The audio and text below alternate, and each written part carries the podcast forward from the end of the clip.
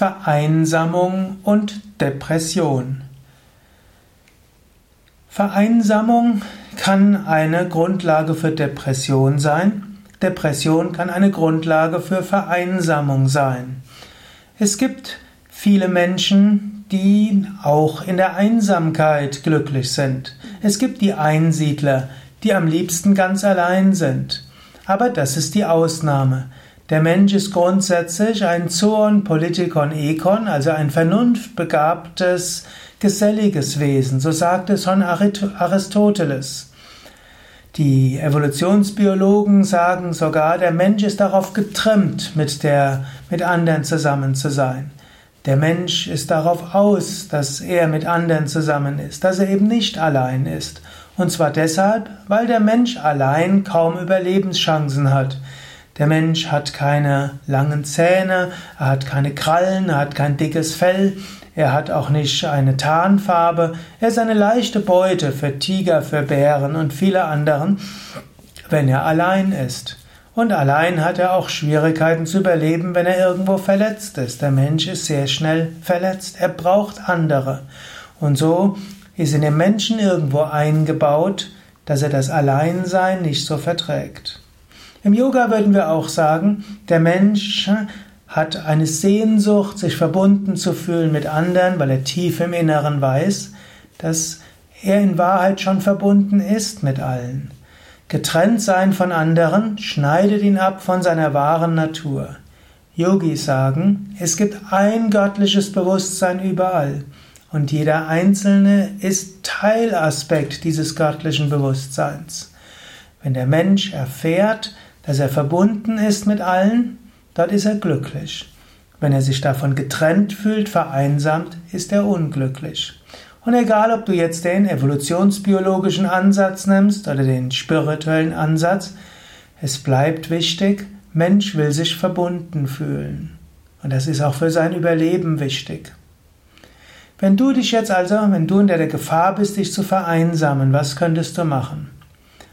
Eine Möglichkeit wäre, Bitte um Hilfe. Sage anderen, du, ich brauche, ich brauche dich. Ich brauche jemanden zum Sprechen. Bitte hilf mir. Das ist ja auch ein Grund, weshalb Psychotherapie hilfreich ist. Der Psychotherapeut wird dafür bezahlt, zuzuhören, mitfühlend zuzuhören. Und je mitfühlender ein Psychotherapeut zuhört, umso besser wirkt die Therapie. Mitfühlendes Zuhören ist das, was Menschen oft brauchen, um wieder gesund zu werden.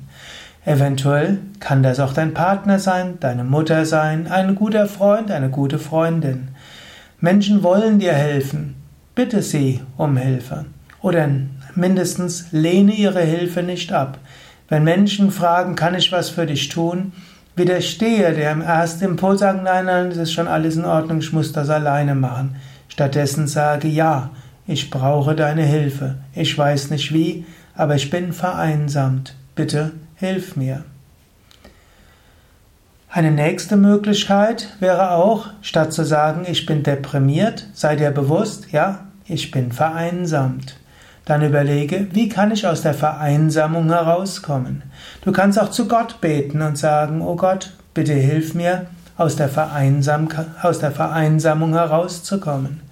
Und du wirst vielleicht Möglichkeiten finden. Ein ernsthaftes Gebet wird von Gott beantwortet. Eine nächste Möglichkeit wäre, dich ganz mit Gott zu verbinden. Gott ist immer da. Gott ist dein zuverlässigster Freund, deine zuverlässigste Freundin. Vater, Mutter, Geliebter, Geliebte, Kind, alles zusammen, all das kann Gott sein.